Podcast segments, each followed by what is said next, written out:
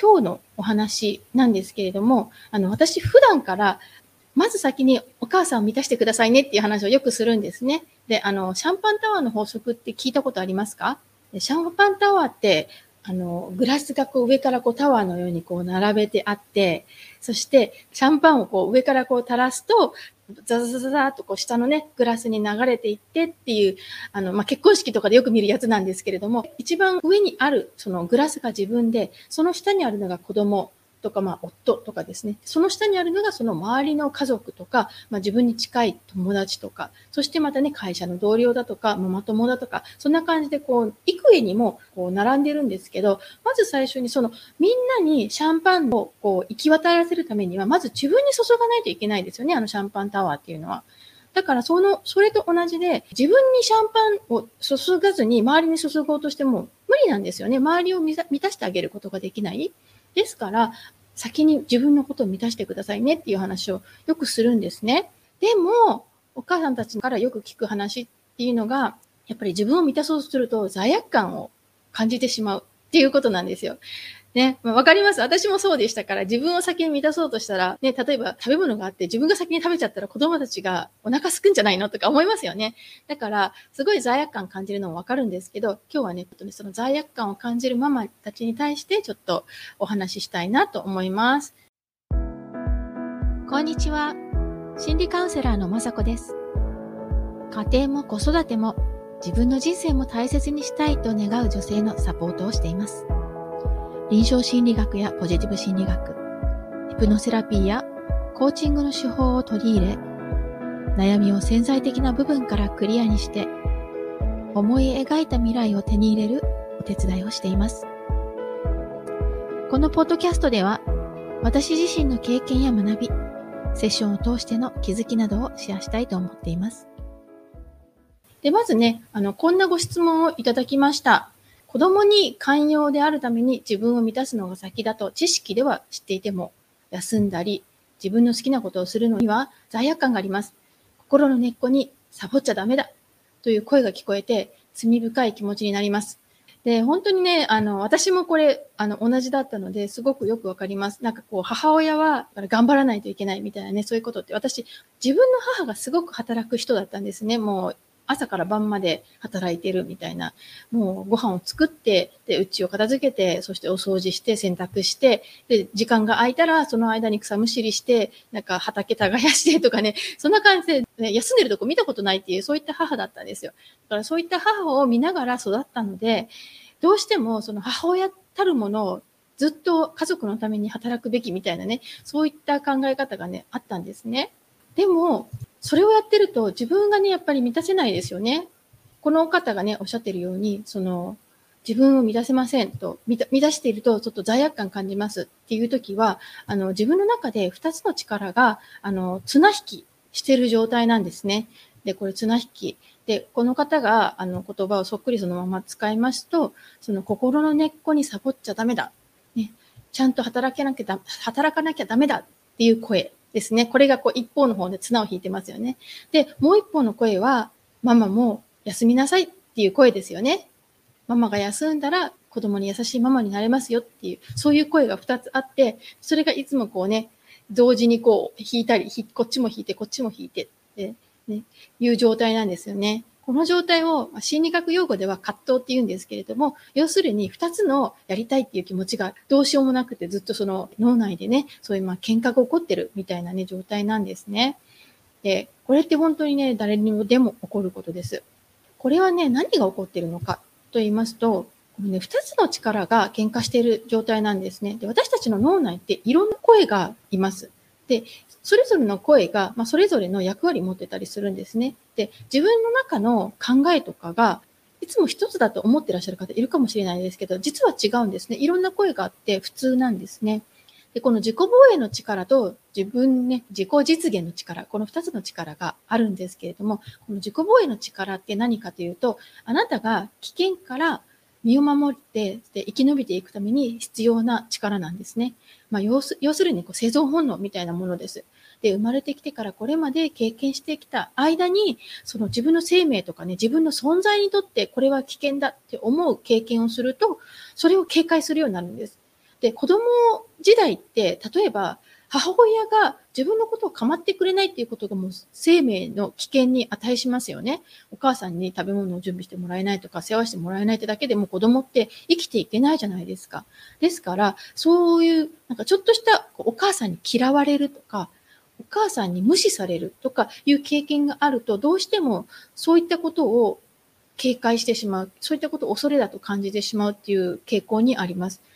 これがですね、例えば、頑張らないといけないとかね、あの、学校でいい点数を取らないといけないとか、学校には絶対行かないといけないとかね、なんかね、そういう小さな小さな思いなんですけど、これがどんどんどんどん積み重なっていくんですね。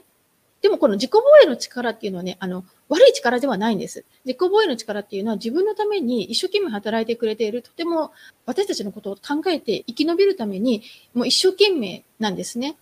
でも、子供の時に必要だった、その、自己防衛の力が大人になってまだ必要かっていうと、そうではなかったりするんですね。だから、大人になっても同じような、その、まあ、思い込みとかをね、持っていると、それが邪魔になることとかもあります。逆にその自己実現の力って何かっていうと、自分らしく生きる力なんですね。これはこうありたい、こうしたい。ね、私の望みはこうだ。私はこういう自分であるということを表現したい。私の使命はこうだとかね、私はこういったことがワクワクする。そういう自己実現の力っていうのは私たちはみんな、あの、持っています。これは自分の中からね、湧き上がるものなんですね。で、この自己実現の力を開花することで、自分がありのままに本来の自分をね、生きることができるんですね。それはまあ、あの、自己価値観の表現とかね、いう言葉を使ったりもしますけど、そういうね、自己実現の力っていうのは、もう持って生まれてきた力なんですね。で、この自己防衛の力と自己実現の力、どちらも大切な力です。でも、さっきも言いましたように、その自己防衛の力が強すぎて、自己実現の力を抑え込んでしまうっていうこともね、発生してしまうんですね。で、そうすると、この二つの力がね、自己防衛の力が、いやいや、やめた方がいいよ。でも自己実現の力は、いや、でもやりたいんだよ。いやいや、やめた方がいいよ。や、やりたいんだよっていうと、これ、この状態が、まあ、その葛藤状態みたいになって、例えば、もやもやしたり、イライラしたり、焦りになったり、あと罪悪感になったりして現れるんですね。で、このね、自分を満たすことに罪悪感があるママ。で、この方、どんな感じなのかというと、自己防衛の力っていうのがね、どんなことを私たちに支えているかっていうのをちょっとね、書き出してみました。例えば自己防衛の力ってこんなことを私たちの耳に囁いています。頑張りなさい努力すれば報われるよ一生懸命やっていればいつか幸せになれる真面目にコツコツやりなさいだらだらしてはいけません。甘えたこと言うんじゃありません。自分勝手な人は好かれないよ。母親になったんだからそのくらいで弱音吐いてどうするの頑張んなさい、頑張んなさいみたいなことをね、ずっとね、耳にこう、支えているんですね。で、これが自分が休みたいなって思った時に、囁きかけるんですよ。いやいやいや、頑張んなさい。努力しなさい。これがね、あるから罪悪感感じるんですね。じゃあ逆に、自己実現の力はどんなことを耳に囁いてるかっていうと、私も休みたい。私だって楽しいことしたい。ゆっくりくつろぎたい。気になること学びたい。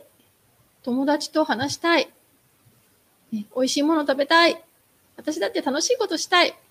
一人でいられる自由な時間が欲しい。もうね、なんかね、おしゃれしたい。メールしたい。そういう声なんですね。全くこの二つのね、力ってね、こう、相反しますよね。うん。で、このね、こう二つの力が対立することで、葛藤っていうのが起こって、もやもやしたりして、そして自己防衛の力がやっぱり勝ってしまうから、どうしても自分のやりたいことができないっていう状態ってた、の方って多分多いんじゃないかなと思います。でもね、その自己防衛の力が悪いのかっていうと、そうではないんですよね。さっきも言ったように、自分を守ってきてくれた力なんですよ、これは。これまで自分のことを大切に思って、そして一番そばにいて自分を守ってきてくれた力なんですね。自分を危ない目に遭わせないように、危険な目に遭わせないように、人から嫌われないように、お母さんに嫌われないように、って思って守ってきてくれた力なんですね。でも本当にね、今もう大人になったから必要ないものもたくさんあります。だからそれはね、実はあの手放していった方が楽に生きやすくなるんですね。これを解消する方法っていうのは実際たくさんあります。で、一人でできる方法としておあのおすすめなのがジャーナリングなんですね。ジャーナリングとかね、まあ、自己対話ね、自分自身と対話してみる、ね、内省してみるとかいうのをね、が一番いいんじゃないかなと思うんですけれども、私たちの意識の中って、意識の部分と、あと無意識の部分があります。で、意識の部分っていうのは普段こう考えてるとこですよね。で考えている、その自分の考えがその意識に上ってくるのって5%だけなんですね。で、あとの95%って無意識の領域なんですよ。ですから、この、あの、自己防衛の力とかも、あと自己実現の力とかも、この言葉ってね、ほとんど多分意識に上らないところなんじゃないかなと思います。まあ、意識と無意識の境界線ぐらいをこう行ったり来たりしてるんじゃないかなと思います。で、特に自己防衛の声っていうのはですね、無意識のところでもやってることが多いので、この声を意識にこう上げてあげるっていうことがすごく大切なんですね。で、その方法としてジャーナリング自分でちゃんと書いてみるとか、あと自分で自分に対話してみるっていうやり方がね、すごくおすすめです。で、あの、私の、あの、例えばカウンセリングとかセラピーでも、この、やっぱ無意識の中で自分にどういう話しかけをしているのかとかいうのを、あの、実際に、この対話とかでね、意識に上げたりして、そういうセッションをするんですね。で、例えばこの実自己実現の力と、この自己防衛の力、こういうのって、もう本当に手のひらに出してもらって、そしてその自己防衛の力と自己実現の力、そのこの二人をちょっと対話させて、最終的にそれをね、統合するとかいったあのワークとかもしたりします。ただこれはちょっとね、一人でやるのはちょっと難しいんですよね。ですから、あの、普段の生活でもしこういうちょっとこう、もやもやしてる時とかある時は、本当にジャーナリングとかして、そのもやもやしてる言葉を言語化するっていうことが、まずその変化を感じる第一歩かなと思います。なかなかね、私たちその無意識で自分に、無意識に話しかけてる言葉って気づいてなかったりすることが多いんですね。でも、その無意識に働話しかけてる言葉っていうのは、同じことをもう、ね、あの何度も何度も同じことを自分に話しかけていて、まるでそれが当たり前かのように聞こえるんですけど、あの実際そうではないっていう場合が多かったりするので、その壊れたレコードのように、もうレコード聞いてる人なんていないかもしれないんですけど、壊れたレコードのように何度も何度も同じことをリピートしているその言葉が何かっていうのを突き止めること、これがあの自分の中の自己対話を変える第一歩になります。で、あと、そうですね、その自己対話のことですけど、あの、ジャーナリングのやり方とかをね、自己対話のやり方とかは、私、あの、講座とかではもうちょっとね、詳しく教えてるんですけれども、あの、自分でできるようになることです。で、あの、自分でやり方さえ分かれば、あの、あ、私またこんな風に思ってたとか、自分のこの思考の癖とかが分かるようになるんですね。で、あの思考の癖とか、そのネガティブに考える癖とかが治っていくことで、どんどんどんどん自分がこう自分らしく生きる、生きれる、その今までね、自己実現の力の足を引っ張っていたその自己防衛の力っていうのがだんだんだんだん弱まってくるので、自己実現できるようになる。そういったね、お手伝いをね、しています。えっと、いかがだったでしょうか？なんか自分が罪悪感を感じている理由とかいうのちょっと分かったかな？自分がね、当たり前だと思っていることは当たり前ではないかもしれないっていうことですね。うん。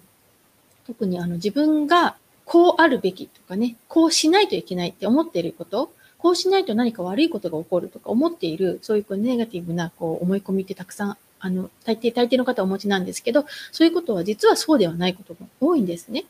うん。でも、もう、子供の頃から盲目的にそういったことを信じ込んでいると、大人になってもそれに対して疑問を持たなかったりするんですよ。うん。だからそういったことをね、やっぱり、これ本当なのかなっていう、そそれをやっぱり意識に上げることで、え、これ本当に本当なのかなって、これって本当に、あの、私が思ってるこれは正しいのかなっていうふうにちょっとこう考える、そういうきっかけになります。うん。ですからね、あの、ぜひぜひね、あの、ジャーナリングはおすすめです。はい。という感じでですね、今日はまあ自分を満たすことに罪悪感があるままでっていう内容でね、お話ししました。最後までお聞きいただきありがとうございます。この配信がためになったと思った方は、ぜひ配信登録お願いします。ただいま、子供の自己肯定感がアップする魔法の50フレーズという無料冊子をプレゼント中です。海外在住の心理カウンセラーによる子供の自己肯定感が上がる声かけのヒントがたっぷりの無料レッスンです。ご希望の方は、ショーノートのリンクからダウンロードください。URL は greenbeautylab.com フォワードスラッシュマジック greenbeautylab.com forward slash magic magic マジックですね。では今日もありがとうございました。